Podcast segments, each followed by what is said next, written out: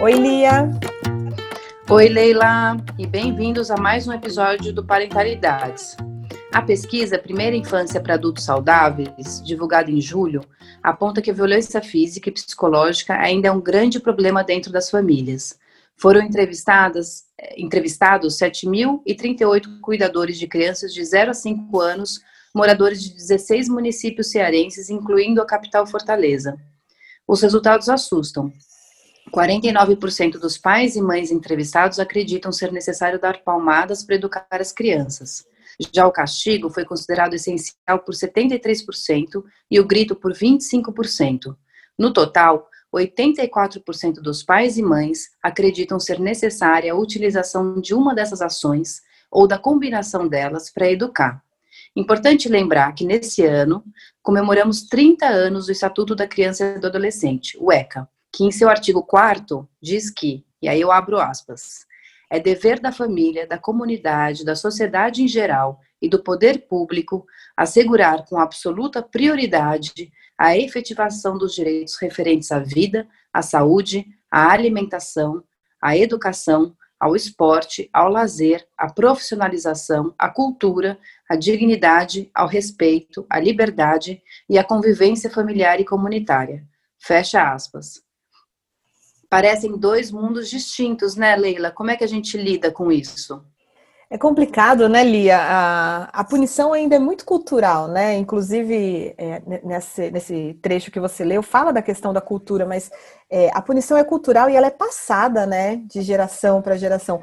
É, eu, eu acredito assim, a gente está vivendo um momento de transição, a gente já falou isso vários, em vários é, momentos aqui do nosso podcast, é, em que há mais informação, em que a gente sabe que há novos caminhos a seguir, né? Mas até a geração dos nossos pais, enfim, é, os nossos avós, a punição era passada de um, uma geração para outra porque era a única ferramenta disponível, né? E eu sempre gosto de fazer um parênteses assim, não é culpar os nossos pais pelo que aconteceu, é entender que eles são humanos como nós somos e que eles fizeram o melhor que eles podiam com as ferramentas que eles tinham. Não existia outra ferramenta disponível, né?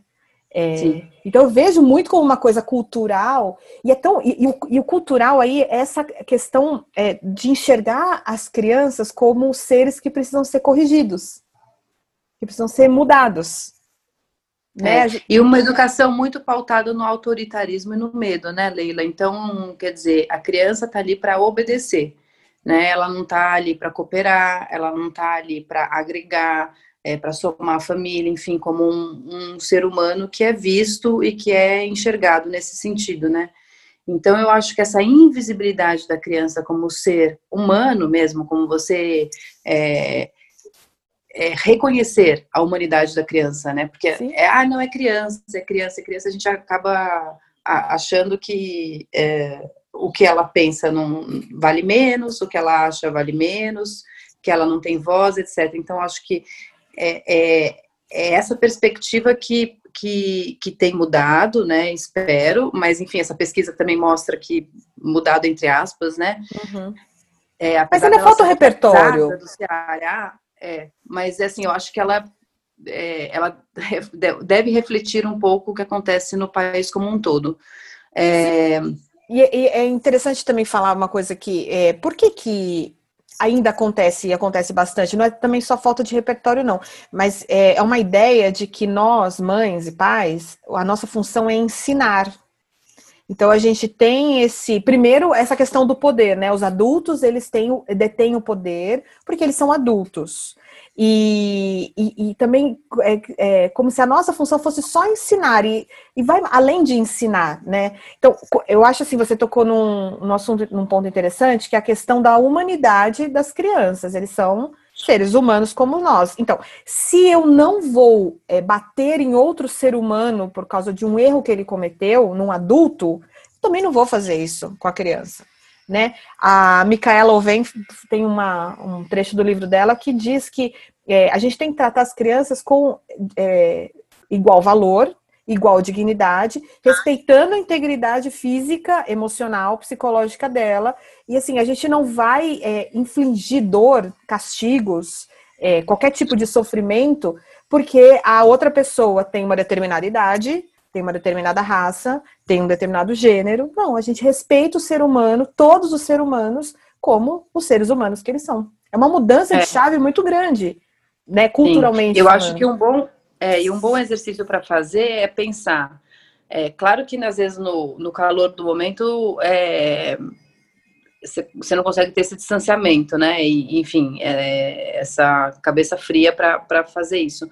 Mas pensar, é, eu faria isso com um adulto, um par, né? Quer dizer, eu falaria assim, eu agiria assim. Eu fa...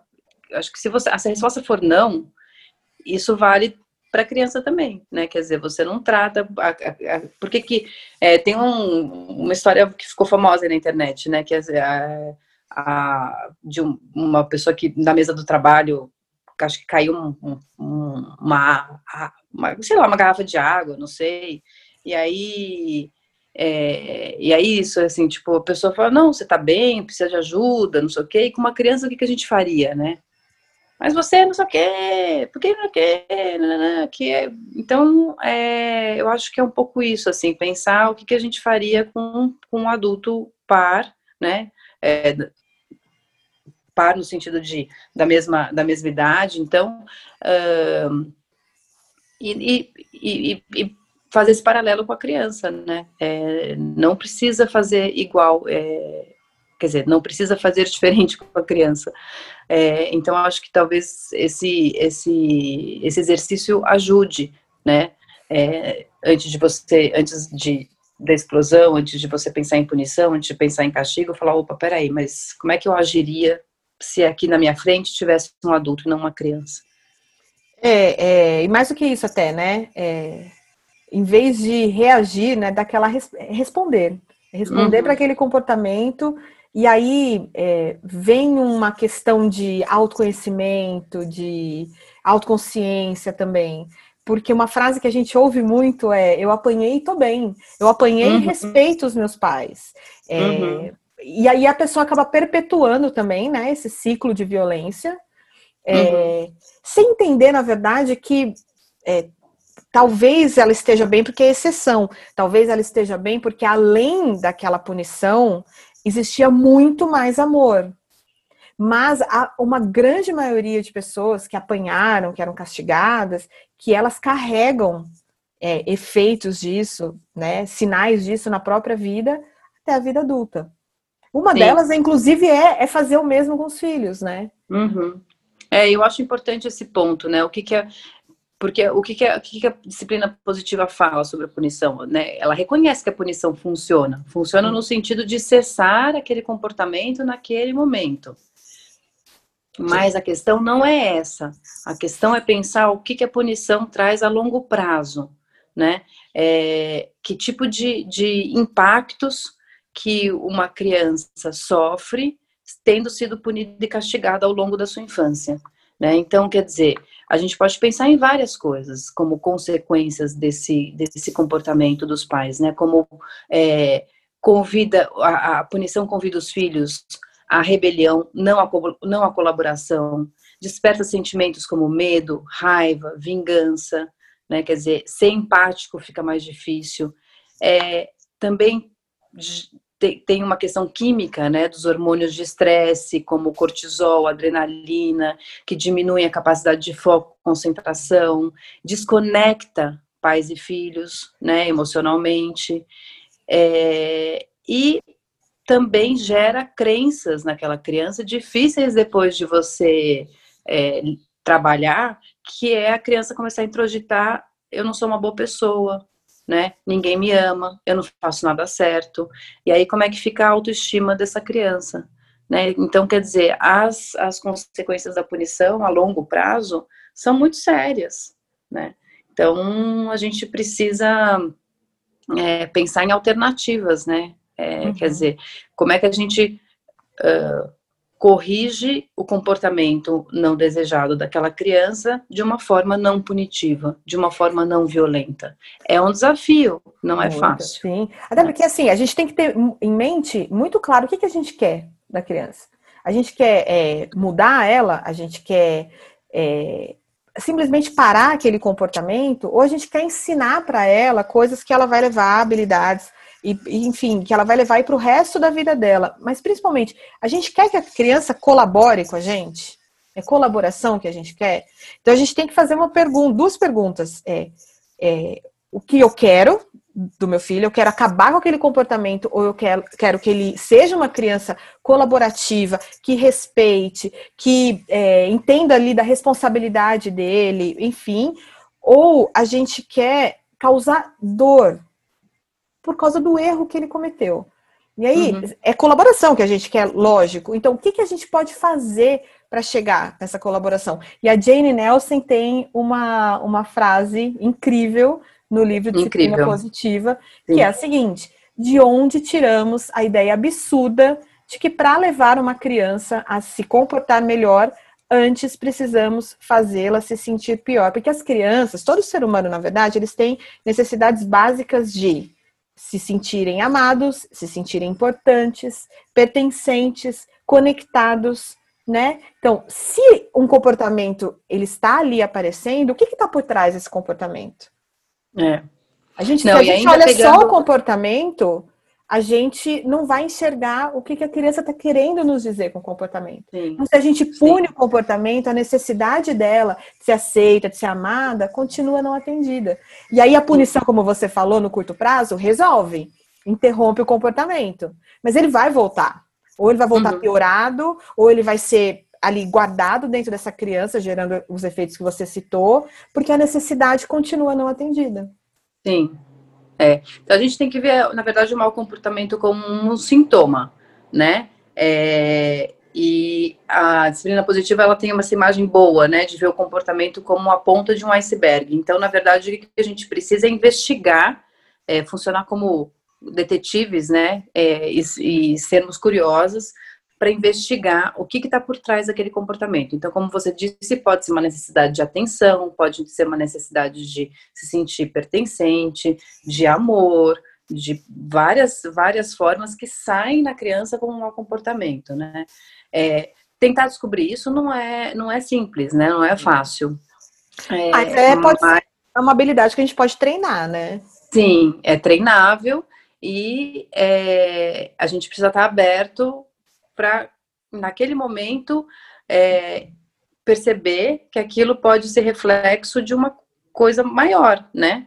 É, nem sempre é, né? Às uhum. vezes é só um, uma questão ali que, que tirou a criança do, do eixo e você precisa resolver. Nem sempre é tudo tão é, profundo. Às Mas vezes é um comportamento acho... de criança, né, Lia? É um comportamento de criança Sim. que a gente enxerga como um mau comportamento. E aí que Sim. eu, até te interrompendo um pouquinho, mas aí que eu acho que o passo é um pouquinho anterior, né? O que, que aquele comportamento gera na gente? Uhum. O que, que uhum. faz a gente pensar? O que, que faz a gente sentir? Quais são as nossas Sim. expectativas em relação à criança? Né? Uhum. Às vezes eu falou, às vezes não é nem um mau comportamento. É alguma outra é. questão aí que a gente também precisa olhar, usar o olhar de detetive para descobrir. É, e eu acho que uma das maiores, é, um dos maiores desafios que a, que a disciplina positiva nos coloca é usar o momento né, do mau comportamento é, para uh, ensinar habilidades para a criança. Então você precisa estar tá muito calma, você precisa estar tá muito é, consciente do seu papel naquele momento, né? É, de não ser, de não exercer o autoritarismo pelo medo e nada disso, mas de entender que aquele comportamento ele é um reflexo de, de alguma outra coisa e usar esse momento do confronto, né, que pode ser um confronto, né, a criança chorando por alguma coisa, você brigando porque a criança está chorando, porque não dá para atender ela naquele momento, né? Não dá para é, é, ter de volta o copo rosa que quebrou, enfim, né? Porque essas são as, às vezes são para a gente parecem coisas banais que é, a gente entra no, fica muito no raso, fica muito na superfície. E aí a gente precisa ter muito, muito sangue frio e muita tranquilidade para nesse momento é, ensinar outras formas, né? Quer dizer, se você é, no momento do confronto não confronta, né?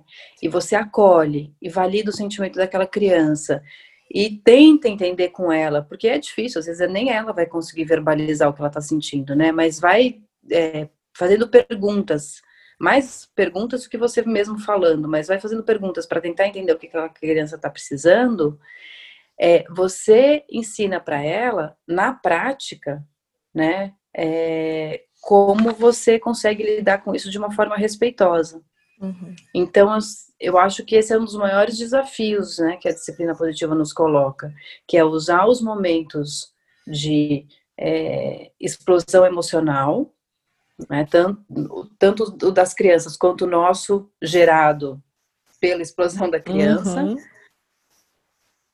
para conseguir sair desse lugar né, da punição, de colocar de castigo, etc., e tentar naquele momento ensinar alguma coisa para a criança, né? Primeiro que tá tudo bem sentir o que ela está sentindo, né?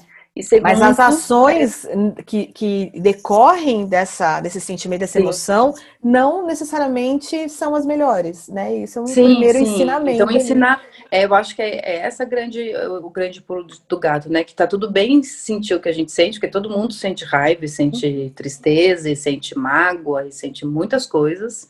Mas o importante é saber ensinar o que, que você faz com esse sentimento, né? Então, quer dizer, você não agride o seu irmão, você não bate no colega, você não, não morde, é, você usa esse sentimento de uma outra forma. E aí você mesma pode é, ir conversando com a criança para tentar entender é, como que ela pode usar aquele sentimento, é, canalizar aquele sentimento de outras formas. Não, e as é... crianças elas são extremamente competentes e capazes de fazer isso. Elas mesmas sim, conseguem sim. chegar na, na resposta, né? Uma resposta uhum. que para ela é satisfatória. Mas se for muito pequena ainda, a gente pode sim auxiliar nesse processo, né? Porque aí, Lia, eu acho que é, é, é importante dizer assim: é, em vez de fazer a criança pagar pelo que ela fez, e aí que tá é, as pessoas que defendem a punição, elas têm. Acham que a criança tem que sofrer. Alguma né? coisa. Pagar por aquilo lá.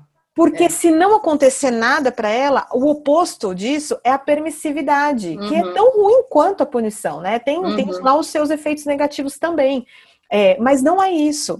É, quando você pune, você não está ensinando nada. Você está ensinando que uma pessoa maior manda numa menor e pode infringir dor, é, castigar, é, e lembrando que também é, xingar, humilhar, ridicularizar também é, são formas de punir, Sim. são violências uhum. verbais, né?